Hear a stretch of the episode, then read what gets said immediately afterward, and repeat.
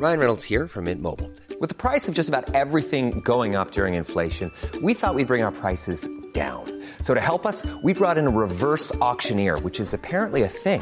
Mint Mobile unlimited premium wireless. Ready to get 30, 30, bit to get 30, bit to get 20, 20, 20, bit to get 20, 20, bit to get 15, 15, 15, 15 just 15 bucks a month. So, Give it a try at mintmobile.com slash switch.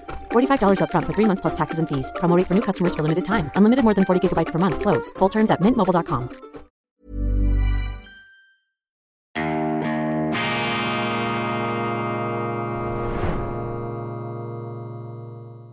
Geschätztes Weltwoche-Publikum, ich begrüße Sie ganz herzlich zu einer weiteren Ausgabe von Weltwoche Daily Spezial. Ein Rendezvous am Nachmittag und zwar mit unserem Nahost-Korrespondenten Pierre Heumann in Tel Aviv. Lieber Pierre, vielen Dank, dass du, dass du da wieder mitmachst. Vielleicht gleich die erste Frage. Ähm, mehrere Journalisten sind jetzt in Gaza. Paul Ronsheimer, berühmter Kriegsreporter aus Deutschland, berichtet aus dem Zentrum des Epizentrum des Krieges. Was gibt es da für News? Was kannst du da, darüber berichten? Du bist ja nicht so weit entfernt.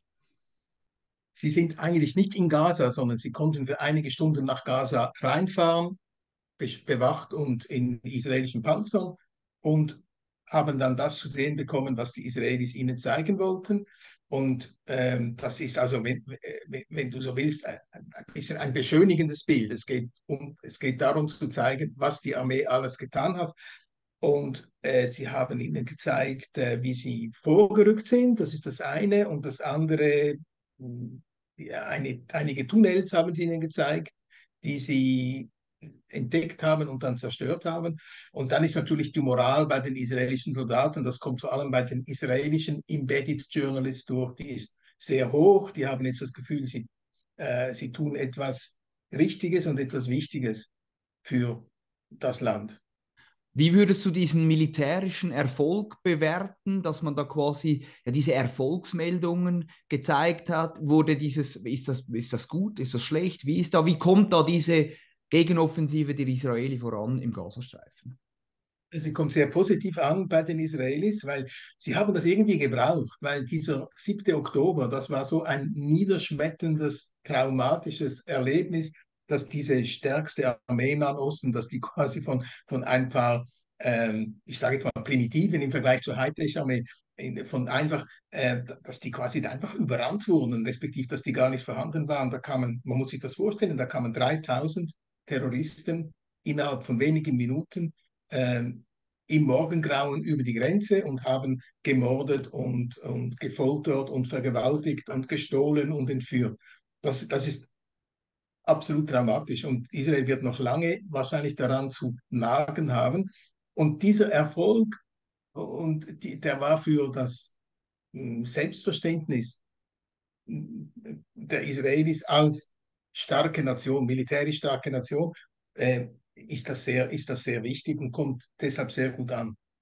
Ist dieser militärische Erfolg Tatsache? Ist dieser militärische Erfolg auch tatsächlich so gut, wie er scheint? Wie beurteilst du da die militärische Leistung, das Voranrücken? Ist man da tatsächlich so weit, wie, wie die Bilder zeigen, oder gibt es da einige, gibt es da eigentlich auch Zweifel? Wie siehst du das? Ich würde sagen, man kann erstens kein vollständig objektives, neutrales Bild haben, weil alles unterliegt der Militärzensur. Also was ich erfahre aus den Medien, das ist, hat alles quasi das strenge Auge der Sensoren durchlaufen. Was man aber bisher sieht, ist, dass der Erfolg eigentlich, also immer aus israelischer Sicht, dass der Erfolg eigentlich ähm, äh, recht eindrücklich ist, würde ich jetzt mal sagen.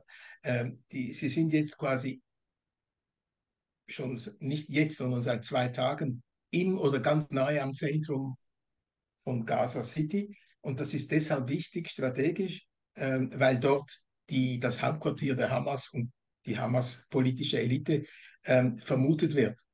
Äh, und deshalb ist, ist äh, das sehr wichtig und gleichzeitig haben wir gestern darüber gesprochen, flüchten. Gestern waren es 50.000 Palästinenser, die aus diesem Norden vom Gazastreifen in den Süden geflüchtet sind. Und sie haben damit die Empfehlung der Israelis eigentlich befolgt und haben sich der Hamas entgegengestellt, weil die Hamas wollte nicht und will nicht, dass die Leute fliehen, weil sie ist an, an blutigen Bildern interessiert. Und ähm, das zeigt eigentlich auch etwas über den Stellenwert der Hamas bei der Bevölkerung. Du hast mich nach dem militärischen, ähm, nach einer militärischen Beurteilung gefragt. Ich würde sagen, die ist bisher positiv. Es gab auch relativ wenig Opfer auf israelischer Seite, also Soldaten, knapp 30 bisher. Das ist für so eine Operation relativ wenig. Erstaunlich ist auch, wie das alles vorbereitet war. Also die, erstaunlich ist die Koordination zwischen äh, Luftwaffe und Bodentruppen. Äh, die, das klappt offenbar, wenn ich den Militärkorrespondenten zuhöre, klappt das offenbar hervorragend. Das heißt, das ist offenbar, ich verstehe nicht so viel davon, aber es ist offenbar äh, nicht ganz banal, die Bodentruppen mit, mit der Luftwaffe zu koordinieren in, in, in Echtzeit. Und das funktioniert offenbar sehr gut. Wie weit entfernt ist man eigentlich derzeit, wenn du sagst, man ist da ins Zentrum von Gaza vorgerückt? Wie weit ist man eigentlich von der, vom Hauptziel? Von, also wie, wie nah ist vielleicht auch ein Kriegsende, vielleicht sozusagen? Es ist äh, schwierig zu beantworten. Also der Verteidigungsminister, der israelische, spricht von Wochen und Monaten. Ähm, und das glaube ich nicht, dass das geht, aus verschiedenen Gründen. Das, das, das wird nicht funktionieren. Und dann ist die Frage, was ist das Kriegsziel? Das deklarierte Kriegsziel ist die Eliminierung der Hamas-Politiker, vor allem vom äh, Hamas-Chef in Gaza und vom militärischen Chef äh, und noch von einem politischen Berater. Und wenn die erwischt werden, und wahrscheinlich werden die getötet, wenn sie erwischt werden, äh, dann könnte man sagen, Israel hat ein Ziel erreicht. Das wäre eine, das wäre eine Etappe, wo man sagen könnte, stopp. Solange das nicht der Fall ist, wird Israel äh, nicht bereit sein, glaube ich, äh, aufzuhören.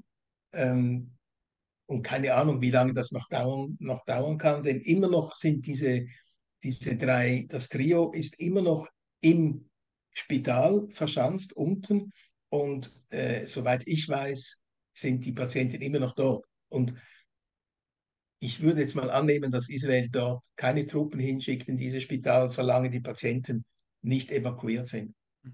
Und das wiederum kann sehr lange dauern, weil das ist eine komplizierte Operation.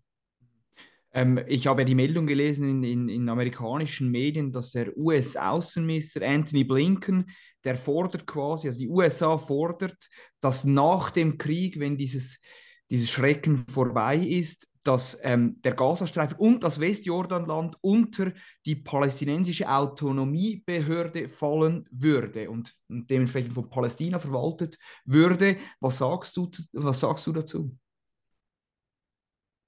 Die ganze oder die Diskussion um, wie geht es weiter, wie sieht die Nachkriegsordnung aus für, für den Gazastreifen, die begann mit einer Bemerkung von Netanyahu, der vor ein paar Tagen gesagt hat, es sei für ihn klar und für die, ganzen, für die ganze israelische Regierung, dass, sich, äh, dass Israel eine permanente Präsenz im Gazastreifen haben werde, aus Sicherheitsgründen. Er wolle nicht, dass dieser 7. Oktober, dass ich das nochmals wiederhole. Nun, das ist ziemlich vage formuliert. Und es kam dann gleich die Spekulation, ah, die Israelis wollen den ganzen Gazastreifen besetzen. Und dann hat der Außenminister äh, korrigiert oder, oder quasi erklärt oder relativiert. Es gehe nicht darum, dass man diesen Gazastreifen voll besetze, äh, hat aber nicht gesagt, was der Netanyahu gemeint hat. Möglicherweise hat er gemeint, einen Sicherheitsstreifen, eine Sicherheitszone entlang des Gazastreifens. Das war früher im Libanon so. Das wäre dann, da werden israelische Soldaten stationiert. Diskutiert wird auch ein militärisches Hauptquartier in Gaza. Das wäre dann eine militärische äh, Okkupation. Das ist alles noch sehr vage und sehr offen. Und was sicher ist oder was man hoffen kann, ist, dass es keine neue Besiedlung geben wird. Also da, da schwärmen auch einige ähm, rechtsextreme äh, auch Minister schwärmen davon, dass man jetzt den Gazastreifen wieder besiedeln könne, wie das bis 2005 war. Vielleicht wissen das nicht mehr alle, aber 2005 hat sich Israel nicht, hat Israel nicht nur die Soldaten aus dem Gazastreifen abgezogen, sondern auch 8000 Siedler, die dort in, weiß nicht, halbes Dutzend Siedlungen gelebt hatten. Und, es war also, und, und, hat das dann den Palästinensern zur Verwaltung oder also zur Autonomie, zu, zum Regieren übergeben. Das war 2005. Und einfach noch ein Satz zur Geschichte. Und dann kam es zum Bürgerkrieg zwischen der Hamas und den Fatah-Leuten von Mahmoud Abbas. Der war ziemlich blutig und die beiden hassen sich bis heute aufs Blut. Und der Abbas ist dann abgezogen und seither regiert die Hamas im Gazastreifen vollkommen autonom und selbstständig. Und deshalb, wenn ich noch hinzufügen kann, die Zwei-Staaten-Lösung, ähm, die würde zuerst mal voraussetzen, dass die Hamas nicht mehr dort ist, nicht mehr regiert, weil die würden nie einen Mahmoud Abbas akzeptieren. Mhm. Und das zweite Problem ist, der Abbas ist nicht mehr der Jüngste und ist auch nicht der Gesündeste. Also Frage ist, ob er das, äh, ob er das stemmen kann. Und dann stellt sich gleich die Frage, wer könnte das? Also er hat noch keinen Nachfolger offiziell, aber es gibt einige Namen, die als Nachfolger in Frage kommen. Äh, aber das ist, also die Zwei-Staaten-Lösung ist leichter gesagt als dann implementiert, also ausgeführt. Wie kam diese Forderung in Israel an von Anthony Blinken, dass das eigentlich ja, das, das, das vorgefasste Ende oder die, die, die Folgezeit nach dem Krieg, dass das quasi eigentlich schon bestimmt ist, dass, dass, dass, dass die USA fordert? Was hat, wie, hat da, wie, wie reagiert man darauf in Israel? Ich glaube, er hat, also ich glaube, er hat sie dann auch wieder ein bisschen relativiert. Er hat dann gesagt, ja, eine kleine Militärpräsenz im Gazastreifen äh, sei durchaus denkbar, wenigstens eine befristete. Das ist auch ein Unterschied im Übrigen zum Netanyahu, der gesagt hat, die Militärpräsenz wird unbefristet sein oder hat kein Datum genannt, ob ein oder zwei oder zehn Jahre oder 50 Jahre. Ähm, die Forderung, ja, man, es ist ein bisschen schwierig für die Israelis, weil einerseits sind sie abhängig von den USA bezüglich Waffen, Munition und bekommen auch ziemlich viel Geld. Also man muss ein bisschen man muss höflich sein, mindestens, damit äh, die Leute dort äh, nicht äh, sich, es sich anders überlegen. Aber ich glaube, allzu viel Sorge hat man sich nicht gemacht. Bleiben wir vielleicht noch bei der, äh, bei der USA, vor allem bleiben wir bei den, bei, bei den Medien und dann kommen wir zu den Medien. Und zwar hat die Washington Post einen interessanten Artikel geschrieben, äh, publiziert, und zwar, dass mehrere Fotografen von Bildagenturen, darunter die AP, Associ Associated Press, Reuters, von CNN, aber auch von der New York Times, bei dem Terroranschlag am 7. Oktober in Israel ziemlich schnell, also eigentlich nahezu zeitgleich, unmittelbar vor Ort waren, Bilder geliefert haben. Jetzt wird da ein relativ eine, ein neues Verhältnis gezeichnet zwischen Journalisten, zwischen US-Journalisten und der Hamas, der Terrororganisation. Ist das aus deiner Sicht, ist das Zufall, dass die da vor Ort waren? War das in Absprache mit der Hamas? Wie siehst du das? Wie schätzt du das? Hey, I'm Ryan Reynolds. At Mint Mobile, we like to do the opposite. of what Big Wireless does. They charge you a lot, we charge you a little. So naturally, when they announced they'd be raising their prices due to inflation, we decided to deflate our prices due to not hating you. That's right. We're cutting the price of Mint Unlimited from $30 a month to just $15 a month. Give it a try at mintmobile.com slash switch. $45 upfront for three months plus taxes and fees. Promo for new customers for limited time. Unlimited more than 40 gigabytes per month. Slows. Full terms at mintmobile.com. Hey, it's Ryan Reynolds, and I'm here with Keith, co star of my upcoming film, If, only in theaters, May 17th. Do you want to tell people the big news? All right, I'll do it. Sign up now and you'll get unlimited for $15 a month in six months of Paramount Plus Essential Plan on us. Mintmobile.com slash switch. Upfront payment of $45 equivalent to $15 per month. Unlimited over 40 gigabytes per month. Face lower speeds. Videos at 480p. Active Mint customers by 531.24 get six months of Paramount Plus Essential Plan. Auto renews after six months. Offer ends May 31st, 2024. Separate Paramount Plus registration required. Terms and conditions apply if rated PG.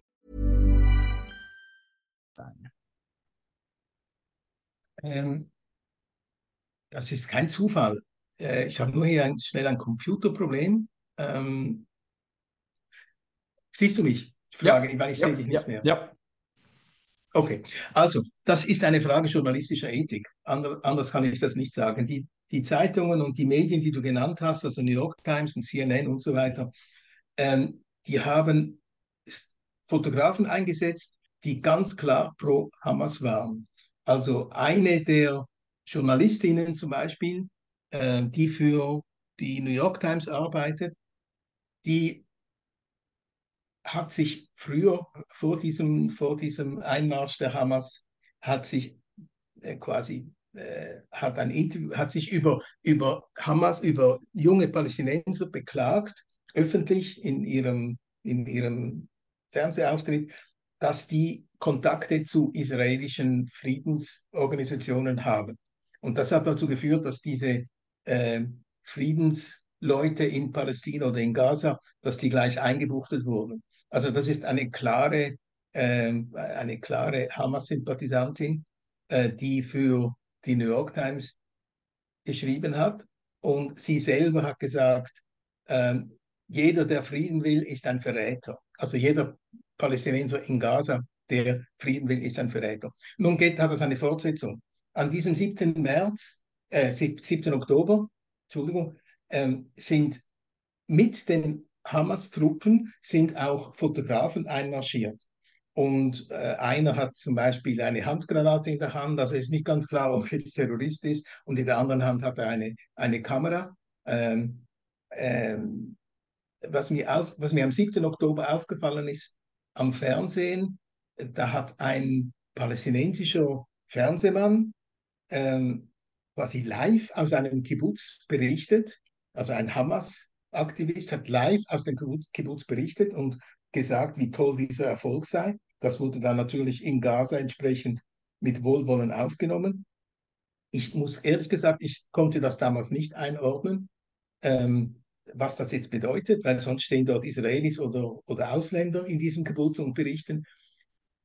Aber jetzt plötzlich ein Hamas, offenbar ein, ein Hamas-Mann. Also die sind, diese Burschen sind mit den Hamas-Truppen quasi einmarschiert und haben diese äh, unsäglichen Dinge äh, aufgenommen und darüber berichtet und, und dann den westlichen Medien angeboten. Und das ist aus meiner Sicht wirklich eine Frage journalistischer Ethik. Darf man solche Leute beschäftigen?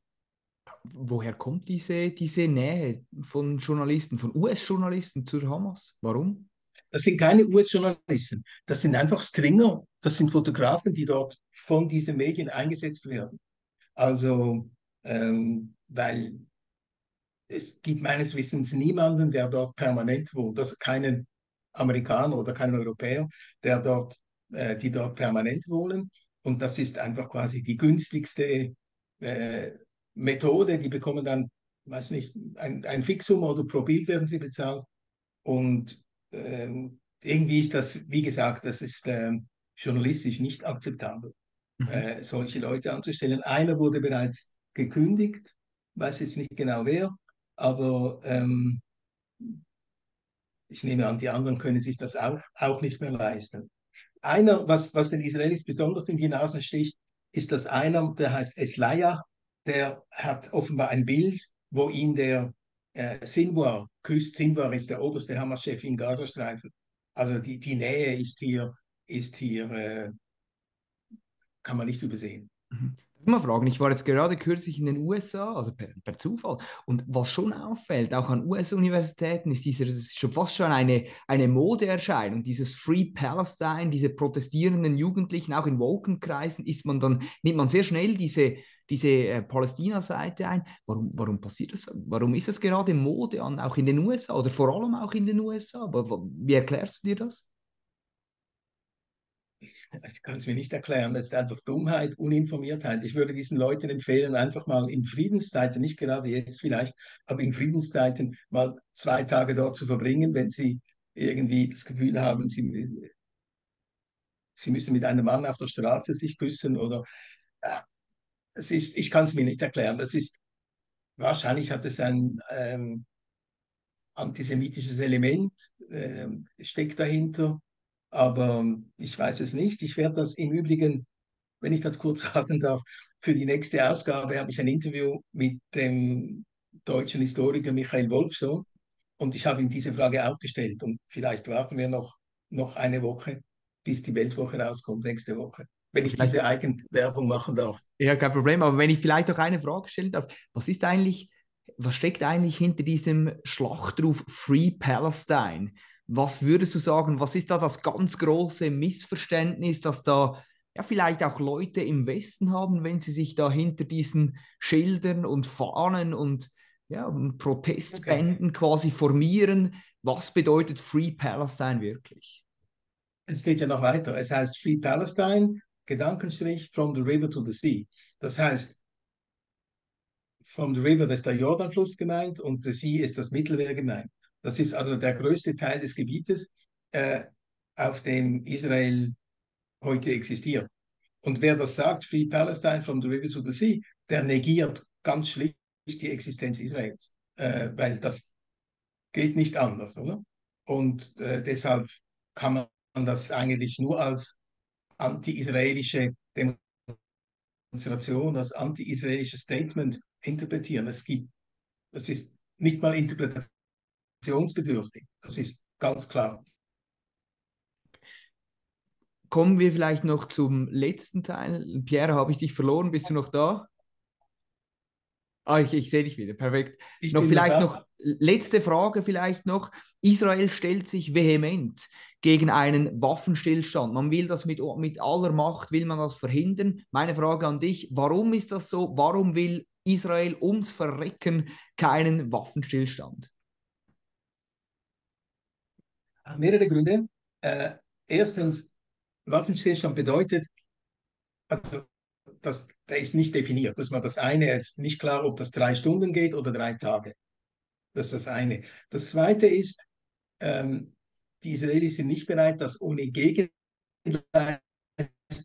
zu machen. Also Gegenleistung wäre mindestens eine Liste der Gekidnappten, die in Gaza immer noch gefangen sind und von denen bisher keine Informationen herausgerückt wurden. Und das ist quasi äh, das Minimum, das die Israelis erwarten. Drittens haben die Israelis Bedenken, dass ein Waffenstillstand bedeutet, dass sie angreifbar sind im Gazastreifen. Das bedeutet, Waffenstillstand bedeutet ja nicht, dass sie sich zurückziehen, sondern dass sie statisch in Gaza City oder wo auch immer stationiert sind und damit sind sie angreifbar, weil der Feind sie beobachten und sie angreifen kann. Viertens, ähm, das ist nicht die offizielle Angabe, aber das hört man von Leuten, die sich da bestens auskennen. Waffenstillstand würde bedeuten, dass viele internationale Journalisten nach Gaza gehen würden. Also Europäer und Amerikaner zum Beispiel. Und die würden dann diese Leichenberge, die es zweifellos gibt, im Gazastreifen, die würden das fotografieren und das gäbe sehr unschöne Bilder mit sehr wilden Reaktionen in Europa und in den, in den USA. Das ist ein nicht genannter, aber sicher ein wichtiger Grund, warum diese Waffenruhe auch aus PR-Gründen, wenn ich so sagen kann, abgelehnt wird. Also, aber ohne, aber ohne Gegenleistung glaube ich, dass die Israelis nicht, nicht äh, bereit wären, nicht bereit sein werden, das zu machen. Es sei denn, der Druck von den USA wird enorm groß, ist aber im Moment nicht abzusehen. Was müsste als Gegenleistung von, von gegnerischer Seite, von der arabischen Seite, was von Hamas Seite, was müsste da kommen, damit vielleicht Israel doch zu dieser Feuerpause einwilligen würde? Also mindestens eine Liste der Gefangenen, die im Gazastreifen sind und wie ihr Gesundheitszustand ist. Es sind 240 Familien, 240 Geiseln mit entsprechenden Familien in Israel, die keine Ahnung haben seither, wie es ihren, ihren Kind, zum Teil drei, vier Monate, zum Teil Großmutter über 80, wie es denen geht. Wie, es ist eine menschlich sehr schwierige Situation für sie und äh, die sind auch gut organisiert, lobbymäßig. Sie haben Demonstrationen, sie haben ähm, Gedenkab also Gedenk Demonstrationsabende, wo man die Regierung auffordert, tut etwas, wobei unklar ist, was die Regierung tun kann. Aber wenn die Regierung jetzt sagt, okay, wir machen Waffenstillstand ohne irgendein Entgegenkommen der Hamas, das würde sehr, sehr schlecht ankommen. Mhm. Fast was Verrat. Lieber Pierre, ich, ich danke also dir für deine Zeit. Danke vielmals für deine Zeit. Danke, dass Sie dabei waren, liebe Zuschauerinnen, liebe Zuschauer. Wir sehen uns das nächste Mal, wenn es wieder heißt ähm, Update aus Neu no Nahost mit Pierre Heumann. Vielen Dank für Ihre Aufmerksamkeit, lieber Pierre. Danke dir und bis zum nächsten Mal bei Weltwoche Daily.